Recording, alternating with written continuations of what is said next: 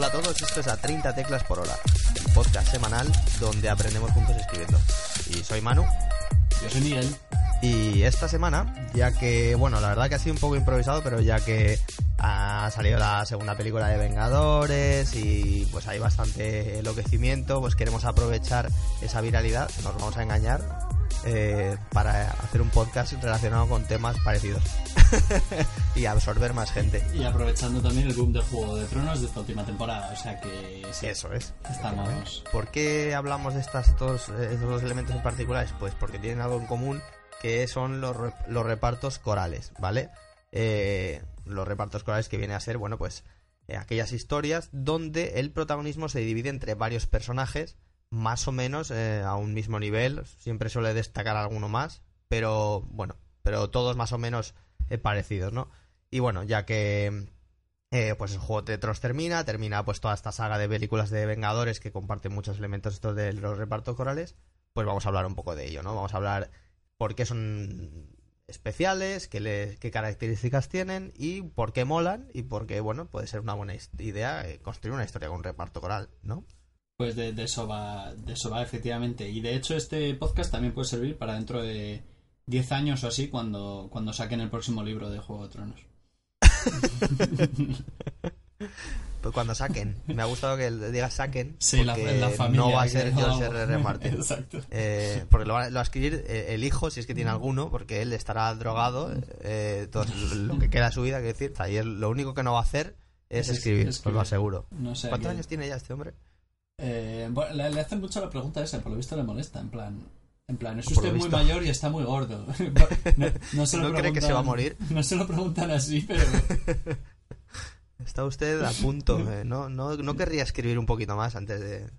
Pues puede ser que no. Bueno, en fin, vamos a empezar. Eh, bueno, el reparto coral, como hemos dicho, tiene varios protagonistas, ¿vale? Eh, suelen destacar uno o dos, que son los que suelen tener más peso, aunque en general eh, son todos importantes. ¿Cuál es la clave principal de esto? Que eh, todos tienen un papel esencial que cumplir. Y eso requiere personajes, bueno, bien definidos y conflictos interesantes, ¿no? Porque se trata un poco de eso, ¿no? De que cada personaje, más allá de, bueno, todas las historias requieren que los personajes sean importantes, obviamente, pero en esta, en este tipo de historias es como es un puzzle de varias piezas y cada uno tiene la suya, ¿no? Eh, y son del mismo tamaño, digamos, ¿no? Podríamos decirlo un poco así, ¿no, Miki? Sí, es verdad que siempre va a haber, es lo que tú dices, dos o tres que parezcan más grandes o que lo sean directamente, pero sí, eh, sería más o menos todo un puzzle, más o menos todo con todas las piezas del mismo tamaño, sí. Y bueno, pues mm, el problema de este tipo de historias es que requiere muchísima planificación. O sea, yo no veo a alguien en- haciendo una brújula con esto y saliendo sal- saliéndose con la suya, ¿no? Eh, hombre, siempre hay, hay genios que tienen una cabeza impresionante, pero me cuesta mucho pensar que esto puede ocurrir. Bueno, eh, eh, una de las características también que, tienen este tipo de historias es el tema del punto de vista. Eh, hay que tener cuidado con él porque tiene que ser bastante fijo, o sea, en el sentido de que bastante claro y con un lenguaje conciso, ¿no? Para que se entere bien el, el lector de cuál es la voz cantante. ¿Por qué? Porque normalmente estas historias siguen personaje por personaje, ¿no? ¿Tú qué tipo de qué tipo de historias te has encontrado así? O sea, ¿qué, qué tipo de narrativas te has encontrado así? ¿Tú te acuerdas un poco? Em, hombre, más, más allá de, de- Claro, es que, que vamos a decir las típicas, ¿no? Las de La voz de las espadas, Juego de Tronos, Señor de los Anillos, eh, Vengadores, bueno, en plan cómic. Pero voy a decir algo que, a raíz de lo que has dicho, eh, a veces el hecho de cambiar de personaje no, no implica cambiar de narrador. Porque si he leído alguna cosa, ahora no sabría decir el qué, que, mm, que la actitud del narrador cambia de un personaje a otro, ¿sabes? Y, y eso es como, ¿what? ¿Qué está pasando? Si el, el narrador no se estaba metiendo en la historia, eh, en tres personajes, ¿por qué en este cuarto él, él Lo está haciendo. Lo está haciendo, ¿no? Hay que tener mucho cuidado, ¿no? Es eh, que elegir el narrador...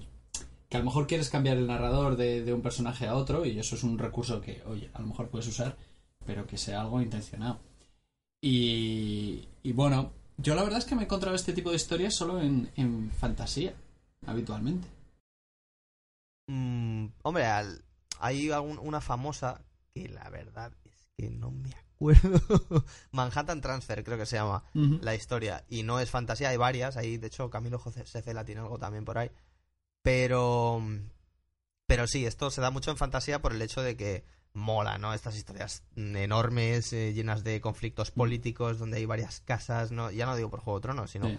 existen muchas historias del estilo, ¿no? Eh, donde los personajes eh, son, bueno, pues pues cada uno tiene su peso y su, su razón de ser, ¿no? Bueno. el problema que...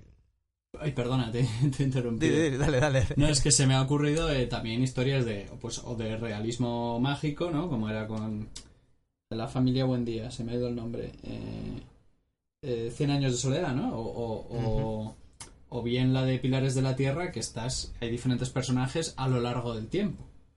Claro. Entonces, eh, también es eso, son muchos personajes, a veces es una estirpe de personajes, eh, pero bueno, cada uno tiene su papel y, y su, su trama, claro. Bueno, lo que estábamos comentando los narradores, ¿vale?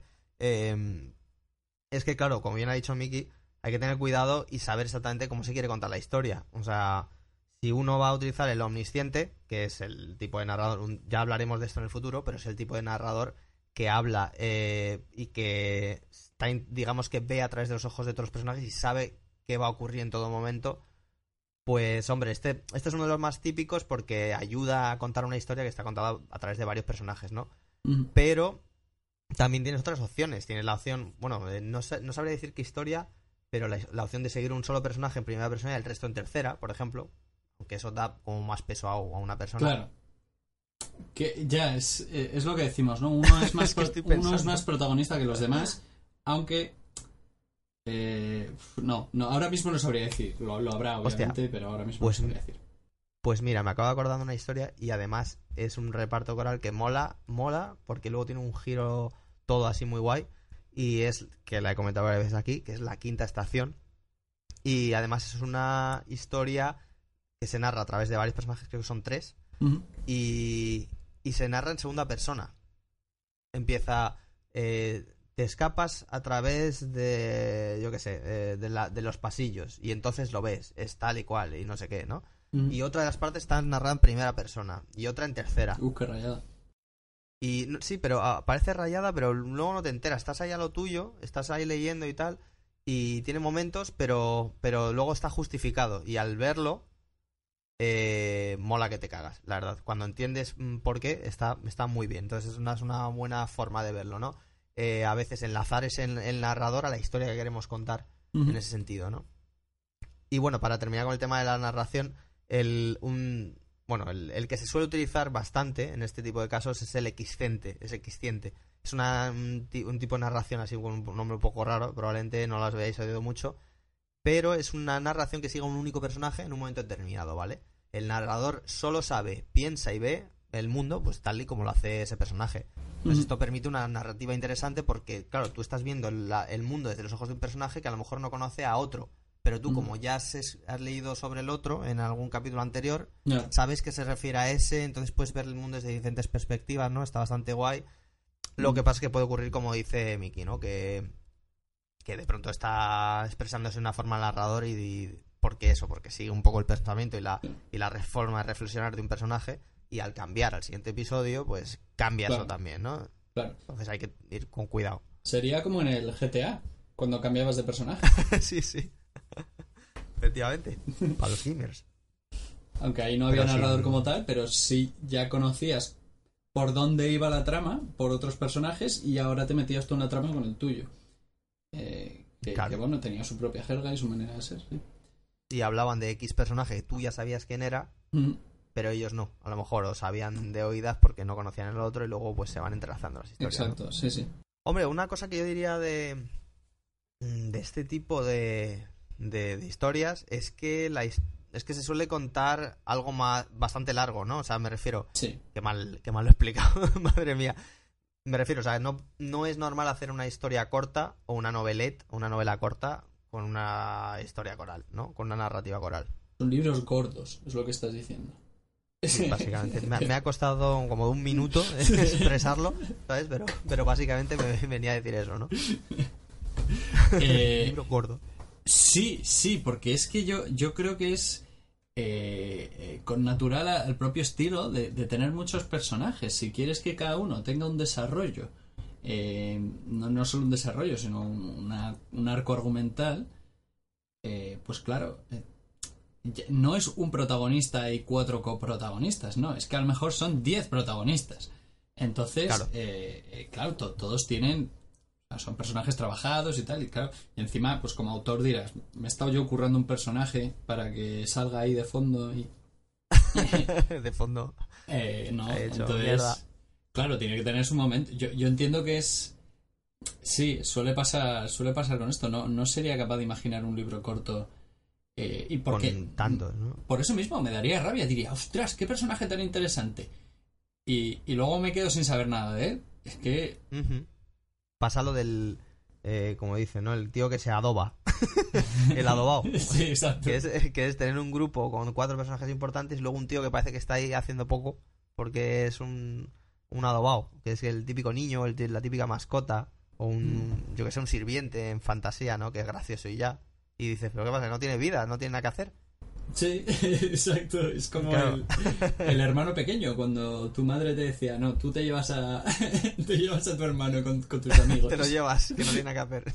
Y tú, pero que me voy con mis amigos, da igual, te lo llevas. Te lo llevas, cabrón. Pues, pues un poco, es una broma, pero, pero lo es. O sea, pero es de verdad. O sea, un poco hablar de, de que los personajes que tienen que estar en la historia tienen que ser importantes, por lo que hemos hablado, ¿no? Que, que cada uno tiene una pieza de la historia y todos tienen que contribuir a, a- a- a esa historia mucho más grande que ellos mismos, ¿no? Eh, hostia, una cosa que también me da bastante por culo, ya que estamos hablando así, bueno, yo siempre hablo así aquí en el programa, Mm. es cuando los repartos estos en, en el afán del autor por hacer un grupo heterogéneo, pues salen cosas mega clichés, ¿no? El típico, el muy gracioso o el típico que está muy enfadado. ¿Sabes lo que te digo? Sí. Como la- que inten- intentando dividir las personalidades muchísimo para que haya heterogeneidad, ¿no? Sí, es, es muy, es muy forzado. Es como eh, las series de instituto siempre está el nerd en la clase, siempre está el malote, es. siempre está gracioso. Es como eh, sí, uno- unos arquetipos muy sencillitos que como que siempre tienen que estar ahí. Es, es, es muy forzado. Y- Claro. ¿Qué, qué, qué otros dirías tú? Porque, porque es que, joder, es que hay un montón de estas cosas, pero tengo algunas en la cabeza, pero quiero irte a ti también. En fantasía suele estar el del pasado oscuro, claro, bueno, por supuesto. sí, que, que bueno, que oculta algo, ¿no? Em, No, el mago, no el buen mentor. Bueno, sí, sí, sí. Bueno, sí, mentor y demás. po- Podemos tener los arquetipos de siempre. Pero sí, seguro que, seguro que hay mucho más. Hay es que es por no quedarme en, en la fantasía. Eh, sí, hombre, yo diría que ya, sin hablar incluso de, de arquetipos de mago y tal, el tema de que haya, pues eso, el, el, el pasado oscuro. Mira, vamos a hablar de, de Walking Dead, por ejemplo. No es fantasía, bueno, desde luego no es la realidad, pero... Pero ¿qué, quién, es, ¿quién tienes? El sheriff líder que siempre intenta hacerlo mejor. Sí. Eh, tienes... eh, bueno, el eh, honorable, sí. el Ned Stark de la vida. Eh, Claro, exactamente, Sí. el honorable. Y, y yo que sé que todos, que, en- o sea, que en un reparto coral mola que haya diversidad, pero que pueda haber personajes que tengan objetivos afines sin que ellos sean afines y no tienes por qué... Hay una cosa que leí en su día que me pareció cojonuda y es que, que dice, decía, si quieres hacer personajes, por favor no hagas uno que sea el enfadado. Dice, enfadar, enf- estar enfadado, igual que estar feliz, es solo un estado de ánimo. Nadie, o casi nadie, permane o sea, vive eternamente enfadado, ¿sabes? sí. Y me pareció, o sea, me, me encendió una bombilla, tío, que dije, anda, pues es verdad. Porque nosotros tendemos a, a relacionar a personalidad con, eh, con estado de ánimo, ¿no? Exacto. Por ejemplo, en el de La Voz de las Espadas, en- bueno, ¿cómo se llama la saga de La Voz de las Espadas antes de que los cuelguen? La primera ley. ¿Cómo? La, la primera ley. La primera ley, sí, no, la, la del mar quebrado es la otra, la estaba confundiendo. Mm. también de este. Hay un personaje que me llama mucho la atención, que es un, un tío que no habla directamente. En, en el Ah, el grupo guay este- este, ¿no? en el grupo de norteños hay un tío que no habla, simplemente pues Ah. asiente o no sé qué y no, no- yo no- igual tenía algún diálogo, pero no lo recuerdo. Y era un personaje que directamente pudiendo hablar, pues pasaba de hablar. Y, y estaba, estaba ahí y me- a mí me llamaba mucho la atención porque digo, no puede ser que me haya colado aquí un personaje Y está el tío, y tenía su función, tenía su desarrollo, su trama, sus cosas, pero no hablaba. Hombre, también eh, sí que es verdad que yo una cosa que acuso de la voz de las espadas, que eso luego cada uno puede, bueno, la voz de las espadas, la, la primera ley, la trilogía, que luego cada uno puede pensar lo que quiera, o sea, no vengo aquí a eso a predicar. Pero sí que, por ejemplo, el grupo de los norteños, estos que los amigos de Logan Nueve Dedos, ¿no? Sí que es verdad que a veces me confundía entre ellos. Decir, ¿quién es este? O sea, es verdad, había el Tres Árboles, Sabueso, que eran los más famosos. Y es que los, los nombres sí que son un poco lo que, lo que te sorprende de ellos. Pero luego si pienso en ellos, digo, ¿y qué hacía cada uno? Había uno O sea, que yo era recuerdo a esos dos. el Cabeza de cobarde. Trueno, el negro, Sí, Dow el negro. Y, Y el- otro, el co- había uno que era un cobarde también, no sé el quién. cobarde ese. Pero no sé, si me dices entre ellos quién era el que hacía qué, me pierdo un poco, ¿sabes? O sea, eh, con lo que quiero decir es que si no tienes dos personajes que cumplan mm, específicamente su función y que sean X, a lo mejor estaría bien quitar uno, ¿no? o Sí. mezclarlos. o sea, Sí, o hacer uno, sí, sí, efectivamente. O sea, no hace falta que tengas 10 ahí si puedes tener 9 y que si el, si el décimo no vale para nada. O sea, si estáis medio sobrando, ¿no? Sí, hombre, es que mm, eh, yo, yo creo que... eh, bueno, te, lo, te lo- lo he comentado contigo en, eh, por WhatsApp y demás, pero yendo a Juego de Tronos, eh, si estás dispuesto a hacer esto de varios personajes, eh, yo creo que, que si lo haces bien, pues, pues es que haces algo único, capaz de generar una expectación y un amor, porque cada uno se identificará con diferentes personajes y demás. Y creo Claro, que claro, claro. la genialidad de George R. R. Martin ni siquiera es, es ser un matarife, que eso no es nada nuevo. Eh, es y- que los personajes son muy interesantes todos, todos tienen sus inquietudes y todos interactúan entre ellos en algún momento. Eh, Sí. Entonces creo que eso es lo, lo, lo gracioso del asunto. Incluso hace una cosa que a mí me llama mucho la atención, que es hay personajes que se cruzan, pero siguen su camino. Para y que el- luego no sé. Para el autor sería mucho más sencillo eh, juntarlos. Pero Sí. no, cada uno se va por donde, por donde quiere. Y, y entonces, bueno, pues también pasa esto, pues yo que sé, como decíamos con los Vengadores, eh, pues es eso, tienes ahí un plantel enorme de, de- de personajes, cada uno te puede gustar más, te puede gustar menos, pero oye, no pasa nada, si no te gusta este, que tiene su propia historia, su propia película, te puede gustar este otro más. Eso es. Hombre, en Juego de Tronos, obviamente, es un ejemplo maravilloso de cómo hacer esto bien, ¿no? Eh, Vengadores está graciosa, pero tiene un montón de clichés, Mm. pero, pero está bien hecho. O sea, está hecho a un, a un nivel de entretenimiento bien para que no digas, joder, qué asco. Pero, Mm. pero bueno, eh, pero que sea entretenido, ¿no? Tienes al Capitán, tienes a Thor, un poco... Con el hecho de hacerlo graciosillos, Marvel se la juega un poco porque ahora parece que todo el mundo tiene que ser gracioso. Y a mí me parece que eso es un error. O sea, hay gente que tiene la, la vis cómica, la salida cómica, Sí, y esto también vale para las, la historia que esté escribiendo audiencia. Eh, no todo el mundo tiene que ser gracioso, que es lo que sí yo siempre digo cuando salgo de una peli de Marvel. Digo, que coño? porque todo el mundo es gracioso en las pelis de Marvel? ¿O, o todo el mundo tiene que hacer la broma? O sea, no hace falta. Para eso está la gente que es bromista, que tiene las ganas de hacer bromas, ¿no? Puede hacer un tío serio y ya está. Pero sí que es verdad que, que los personajes están bastante bien definidos en muchos sentidos, ¿no? El otro día puso David Hill una cosa en, en Twitter que me gustó mucho, que es hablando del Capitán América, y era una... Joder, no sé si voy a poder acordarme bien del diálogo, pero eran dos, dos frases, y de hecho él lo dijo, él dijo... Ah, sí, lo eh, No hay nada. Dice esta, este personaje, dice hay dos, dos líneas, le han definido perfectamente. Es hablando de los Vengadores, ¿no? De toda esta, de toda esta jarana. Le dicen al Capitán América, pero ¿cómo vas a luchar contra ellos? Son dioses. Y él dice algo así como Dios solo hay uno, señora, y desde luego no viste como ellos. O algo Mm, así. Una sí. frase así. Pero, pero dice, ha- habla mucho de su fe. Sin decir, eh, soy cristiano o eh, soy católico. Está Exacto. claro que cree en Dios, en, en uno de esos, ¿no? porque además sabes que viene de los años de 30 y tal, ¿no? Claro. Y no te está restregando por la cara nada. Entonces, en ese sentido, los guiones tienen muy, muy bien hecha la, el- la matemática. ¿no? Sí, sí, sí. Bueno, y en el caso de los Vengadores, creo que también la- aquí ya creo, creo que funciona así. Eh, los minutos de pantalla están acordados con los managers de cada actor. eh, Ah, bueno, de tal sí. manera que si uno sale más, tiene que cobrar tanto, o tienen que salir todos el mismo porcentaje de tiempo. En fin. Eh, Eso es una cosa. Creo que es que- bastante loco ahí y no sé si habrá un protagonista más protagonista que otro. Quizás el villano sea incluso más protagonista. Hombre, Capitán América y, y- y Iron Man, yo creo que son los protas. O sea, está claro, ¿no? Thor ha ido ganando un poco, pero está claro que, Hmm. que Capitán América y, y Iron Man son los que llevan la voz cantante en ese sentido, ¿no? Los que hacen Sí. mover la historia un poco. Sí, sí, sí. Pero vamos, entonces eso en una novela, pues en Juego de Tronos no pasa. En Juego de Tronos hay, los hay más protagonistas. O sea, obviamente Tyrion es protagonista y, nos puede nos puede gustar o, o- o no otro personaje mucho más. Pero Tyrion y Jon son personajes. Y luego hay, hay- hay personajes que tienen su propio capítulo, pero no tanto. Y, Pero y- no tanto, y no tan frecuentemente. Sí, sí, y está bien también, claro. Claro. De hecho, que te puede gustar más el Hound este, el perro, ¿no? Eh, porque es un Sí. personaje cojonudo.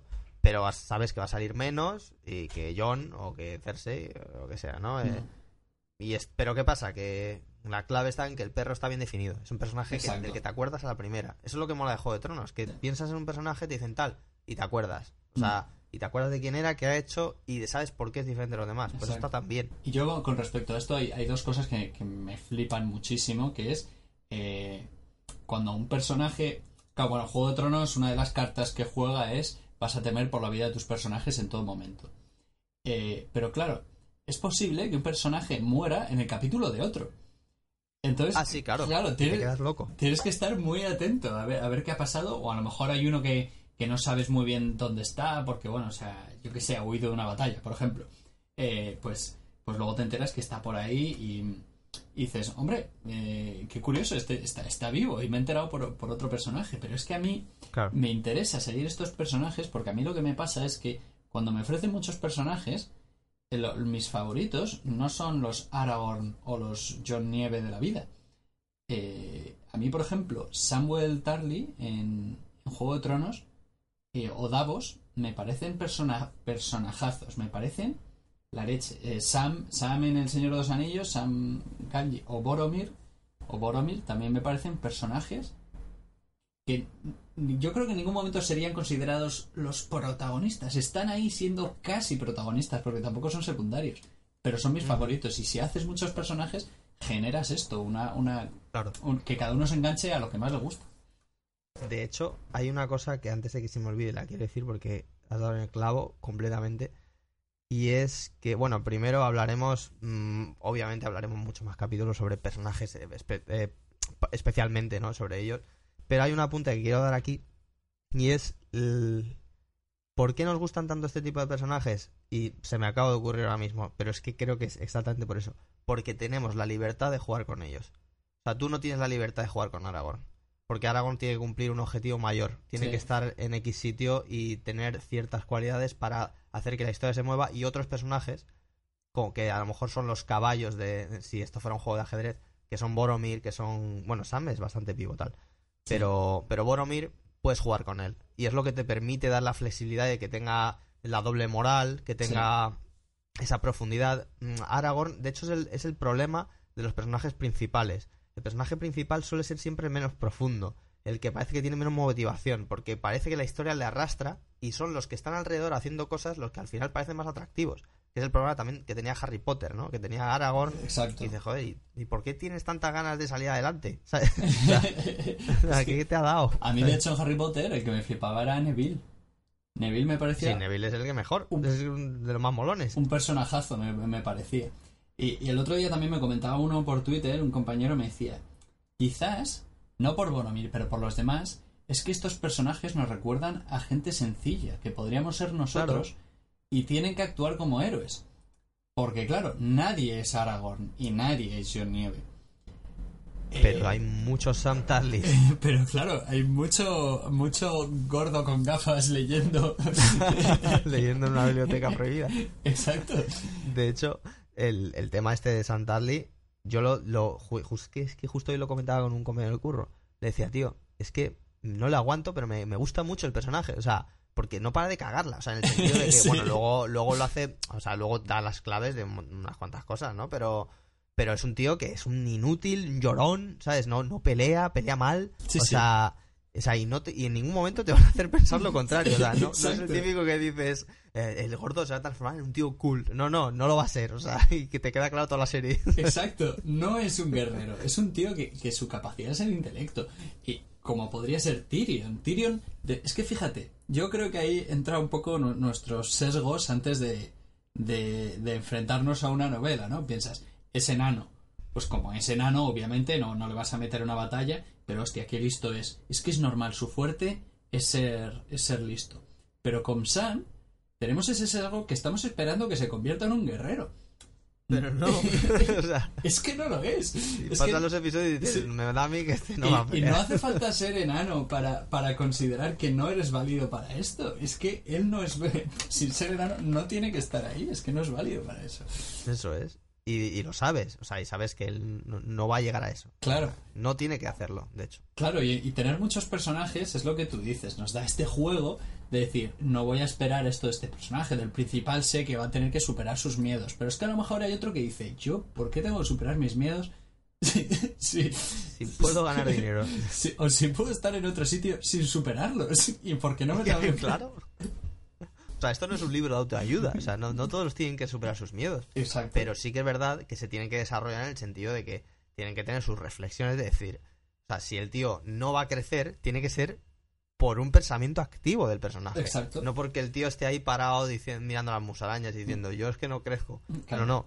O sea, tiene que ser una decisión activa del tío de decir, no, no, a ver, mm, que es que yo no tengo que ser mejor persona. De hecho, no quiero ser mejor persona. Exacto. y es por esto, por esto y por esto. Exacto. Y ahí la clave. Pero ese no le pones de principal porque pensarías, este es un gilipollas, yo no quiero leer sobre dirías esto". que, pero ¿qué es esta historia? Claro. Claro. Bueno, eh, estamos acercándonos al final, pero quería hacer unos cuantos comentarios. Eh, bueno, eh, esto yo creo que no le va a llamar la atención a nadie, no le va a sorprender a nadie, pero todas las, tel- las eh, tel- series de televisión actuales, o casi todas, son eh, narrativa coral. Mm, Juego de Tronos es obvio, pero llevamos hablando de ello un rato, a pesar de las novelas. Pero si os ponéis a pensarlo, O la- las, casi todas las, las series modernas son, son corales. No sé si diría casi todas las series modernas, pero las mejores series o las que más audiencias han tenido, sí. Porque es que fíjate, desde Friends, que no hace falta irse tampoco a Fantasía o, o Big Man Theory, pero Los Soprano, eh, A tres metros bajo tierra, eh, to- todas eran un... un Todo. Sí, sí.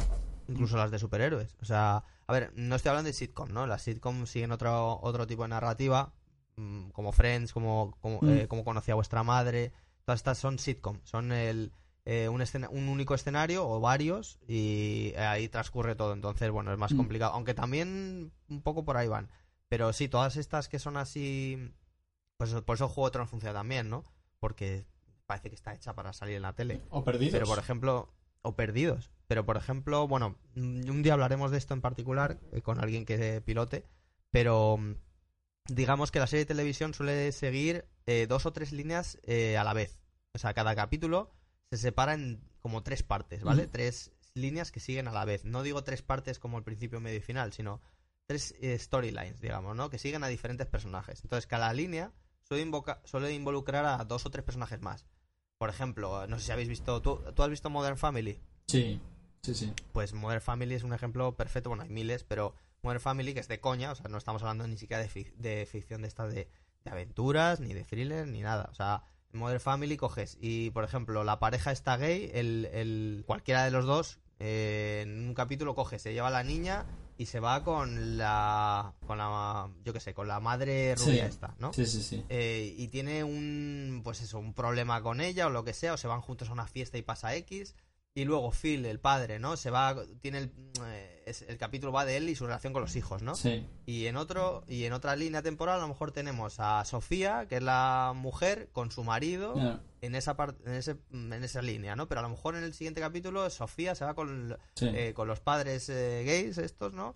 Eh, los otros, la otra matrimonio con, con otro, pues se van dividiendo y cada capítulo pues sigue una serie, ¿no? Pero normalmente siempre son dos, tres o incluso cuatro líneas, no más, porque si no el capítulo sería demasiada división. Y sigue a varios personajes a su vez cada una de las líneas, ¿no? Pues los repartos corales básicamente son así. O sea, para las historias de todo tipo, ¿no? Exacto. Sí, buen O sea, ejemplo. in- se involucran varios porque, claro, un- imagínate hacer una historia con 10 personajes en los que todos son importantes y en los que cada uno tiene su capítulo, pero es que nadie más sale. o sea, en esos capítulos, ¿no? Sería raro.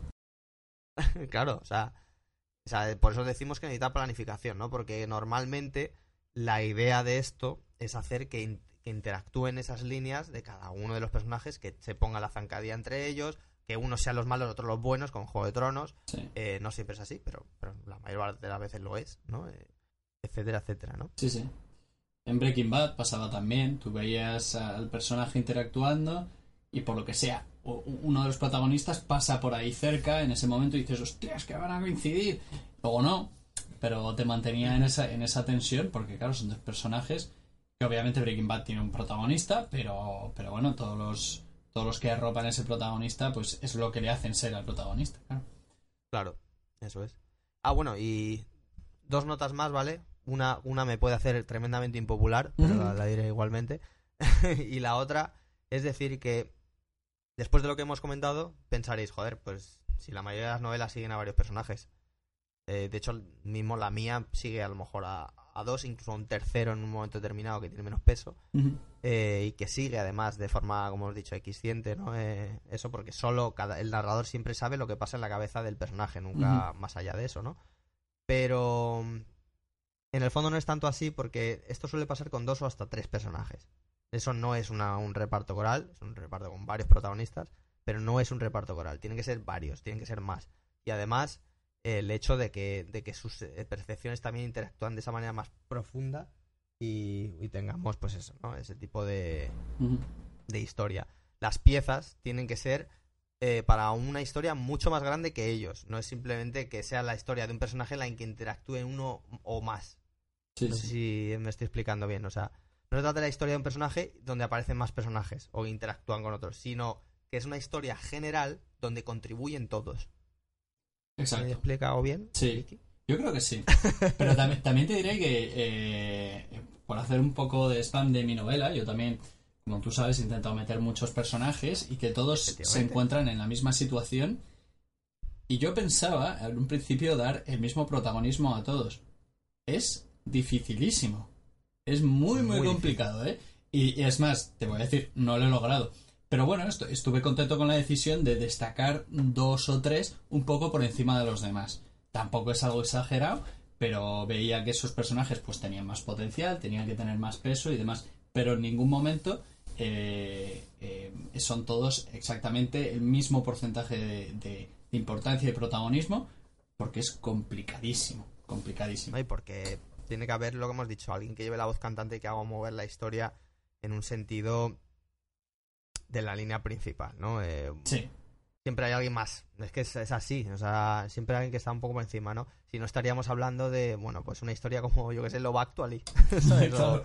o, ¿sabes? Algo diferente, o sea, mini historias que componen una grande, pero eso no es exactamente así, ¿no?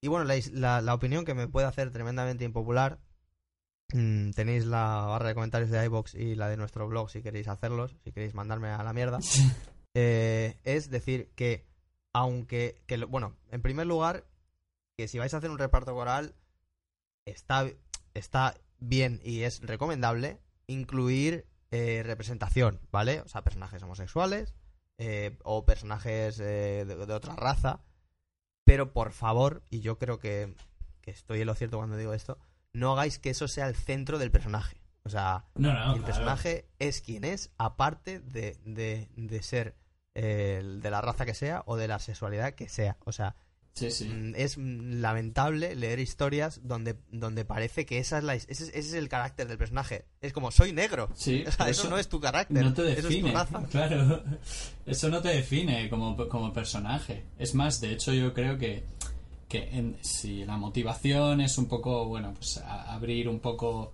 eh, la mente para, bueno, pues para los colectivos que tradicionalmente han sido acosados, pues para luchar contra eso, eh, lo, lo mejor yo creo sería eh, normalizarlo. O sea, soy gay, ok. y, y cuéntame, eh, ¿qué te gusta No, y hacer? que pueda tener problemas por eso. O sea, Sí. que los pueda tener.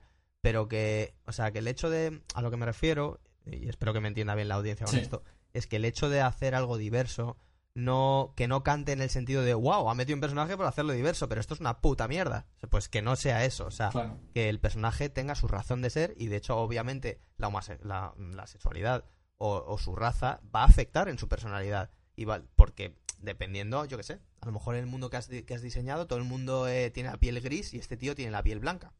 Sí, sí. y le odian por eso. Y él es el blanco el, el que es así. Hay- O sea, sabéis lo que quiero decir, ¿no? Hay una serie catalana que se llama Mer- Merlí, que bueno, da clase a unos alumnos, y entonces llega un alumno nuevo a mitad de curso y dicen, bueno, eh, preséntate, y dice su nombre y, eh, dice, bueno, y soy gay. Claro, uno podría ahí pensar, mm, eso no, no te, no te hace, quiero decir, no. Sí, es, ¿por qué sí, lo he- ¿por qué por lo qué has lo- puesto? lo- Pero en, en pregonas, este caso era porque había otro alumno de la clase que también lo era, pero no se atrevía a decirlo ni a salir del armario.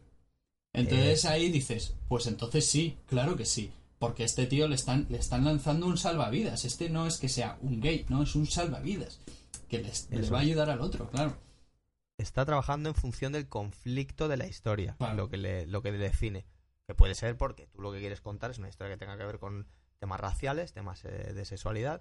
Ok, pero en ese sentido, ¿no? En el sentido de que eso actúe a través de- del conflicto de la historia y que no sea simplemente eh, en decir, ah, pues sí que he metido un personaje, porque encima yo creo que, es- que la comunidad eh, LGTB ah, Sí. y, y, bueno, y, y la gente que esté involucrada, que se sienta, em, que, que forme parte de esa representación, va a decir, pero que esta puta mierda, ¿sabes? Mm. O sea, entonces, mejor hacer las cosas bien que, que hacerlas em, por ir tirando y luego hacerlo mal.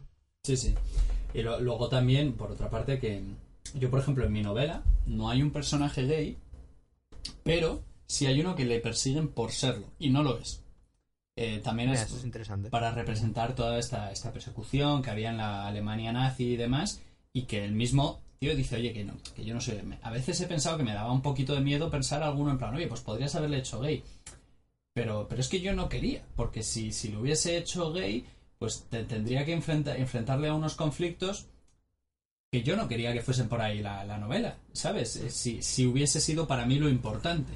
Entonces, como no Claro. era importante, pues bueno, pasaba esa situación y ya está, y, y- y no que no es la nada. historia que quieres contar, digamos. Exacto, no es la Más historia allá que- de la importancia. ¿no? Exacto. Eso es. Muy bien, bueno, pues yo creo que más o menos ha quedado un poco claro eh, por dónde van los tiros con respecto a este tipo de, de- de personajes, a este tipo de historias narrativas y tal. Y bueno, vamos a pasar al libro de la semana.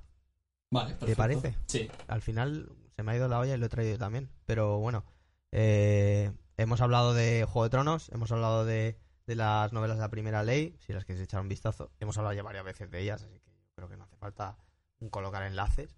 Pero mm, bueno, la verdad que la novela que voy a decir creo que ya la hemos anunciado, de hecho fue en la primera temporada, pero por si acaso le echáis un vistazo que es Hyperion, de Dan, Sim- de Dan Simmons, y eh, La caída de Hyperion, que es la segunda parte, ¿vale?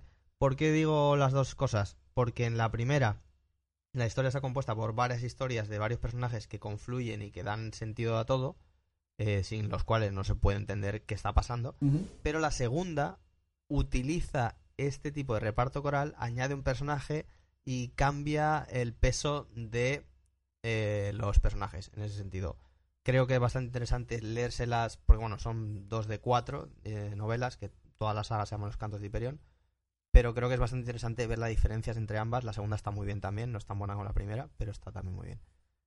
Y eso. Ahí Eh, y no solo por eso, sino yo la tengo comprada, aún la tengo, la tengo ahí para leer, está en la cola. Pero, pero vamos, en todas las listas de mm, las cinco mejores novelas de ciencia ficción eh, está, está, está Hyperion, así que está claro que es una- un libro que, haya que, leer, que hay que leer, es un clásico. Efectivamente. Y bueno, por añadir una cosita más, en un día en Twitter ah, eh, recomendamos esta película, la vuelvo a recomendar porque además tiene mucho que ver con la- el reparto coral, y es eh, L.A. Confidencial, Ah, sí. que sigue la historia de tres detectives que están todos resolviendo diferentes casos, pero bueno, las cosas confluyen de una manera determinada. Me parece que está muy bien hecho porque son dos horas de película y no dan para más, y aún así los personajes están muy definidos, eh, la historia está muy bien hecha y bueno, mm, que está muy guay, o sea, de verdad. Creo que es, si, si no queréis tiraros ahí horas leyendo pues es una novela de este tipo, ni viendo una serie que son muchas horas más, pues mira, dos horas de película y ya un poco entendéis el por encima, ¿no? ¿Cómo va esto? Muy bien. Pues muy bien, sí. Pues nada, pues eso ha sido todo por esta semana, Miki. Pues, Que- pues sí. Que nos veremos la semana que viene, ¿no? Que vamos a traer invitados y, y gente. Y esas cosas, sí, sí. Y bueno, que recordéis que, bueno, que estamos todavía, bueno, ya han pasado los Ignotus. Eh, de ser nominables hemos pasado a ver si nos han nominado. Pero si lo hemos sido, pues se podrá votar en brevas. Así que, bueno, pues que sepáis que si hemos sido nominados, lo anunciaremos por aquí. Y nos gustaría contar con vuestros votos y consideráis que estamos haciendo una tarea adecuada en extender la literatura de fantasía y ciencia ficción. ¿Vale? Vale, pues eh, perfecto. Y si no, pues bueno, mm, si no no, pasa pues nada. aquí estamos igual. No, va a cambiar nada. Os vamos a odiar, pero bueno, todo, todo el mundo Nos es odiado por alguien, ese, ¿eh? así que no pasa nada. Estamos aquí invo- invocando a, a dioses oscuros y desde la torre de Saruman. ¿sabes? Pero bueno, que nada, que ya se hace tarde. Pues nada, Pues nada, eso, que nos vemos la semana que viene. A, vos, a nosotros, bueno, nos vamos ya, pero a vosotros toca poneros a escribir. Ale, hasta luego. un saludo. Si te ha gustado este programa, recuerda que puedes escucharnos en iVoox, en iTunes, en Spotify y también estamos en YouTube. Además, si quieres seguirnos, puedes saber mucho más sobre el programa en Twitter, en Facebook y en Instagram. Por último, el lugar donde publicamos todo el contenido es www.30teclasforhora.com. Muchas gracias por escucharnos y ahora ya sabes, te toca escribir.